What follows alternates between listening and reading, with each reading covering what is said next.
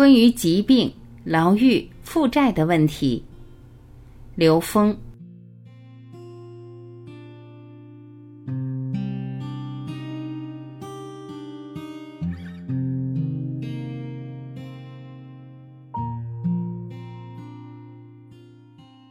有人问刘峰老师：“珍惜每一个当下的呈现。”很多人在当下可能正处于困厄之中，如疾病、牢狱、负债等等。如何在这种情况下对接高维能量？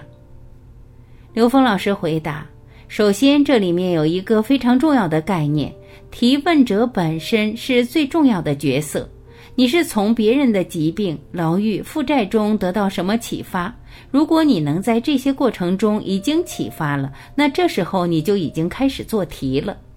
如果你不认为你看到的这些所有人的疾病、牢狱和负债都跟自己的认知相关的时候，那么自己就会面对这样的题目了。这些所有的东西其实都是我们人生的功课。你没有觉醒的时候，会认为这是灾难，是要躲避，想趋利避害。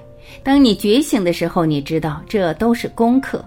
那么对峙功课的时候，它有不同的层次，比如说疾病。疾病是什么？是身体能量的不和谐。这种不和谐就无法给自己的纵向提升创造充分且必要条件。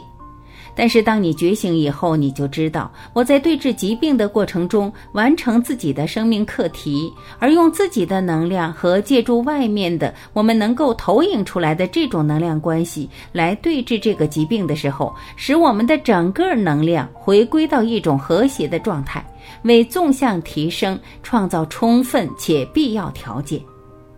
那么，这个牢狱，如果你是个觉醒的生命，你会认为这个牢狱是让你开始闭关，开始进入一个回归自己内在的机缘，而不是只是停留在这个是非对自己的这种负面的影响上，而转化成一个自己去反省自己在这个状态下给了自己一种什么样的启发。其实每个人都在牢狱里面，在我们认知建构的三维牢狱里，只是在三维空间里面有一种外形，让我们去领会我们被困在一个有限空间的时候的这种感受，自由度被限制的时候。但是这个时候，我们可以从更高的层面去打开更高的自由度。实际，这个世界上有很多智慧的领袖们，他们都经历过在牢狱过程中的一种自我的觉醒，和在这种状态下内在自由的一种升华。所以，你要是把牢狱当成一个纯负面的状态的时候，那你成天就在忍受这种负面的恶性循环会呈现。但如果你知道这是自己面对的一个生命课题的时候，这个时候你对它的概念就不一样。负债也是给我们非常重要的自我觉醒的一个过程。其实你本自具足，你这种外求到极致的时候，就会产生这种负债。你的生命能量全部外放了，你在透支。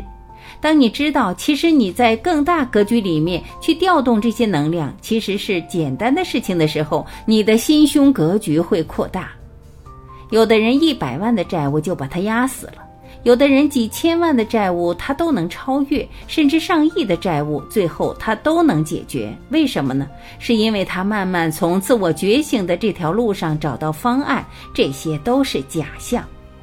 所以，真正了解这个概念的时候，有一句话叫“一切呈现投影虫”。这些假象都是功课。你把这些假象当成功课去解，还是你把它当成自己的压力和这种所谓的不好的事物？你站在是非角度去评判他们的时候，你就在这个能量纠缠里面了。所以，它会形成恶性循环。当你跳出来的时候，你会发现它就是人生功课。你只要活着，你就有这个机会去完成这个功课。当然，这个动力产生在哪儿呢？大愿还是正信和大愿？你没有正信和大愿，你面对现实中一些很小的事都可能变成大事。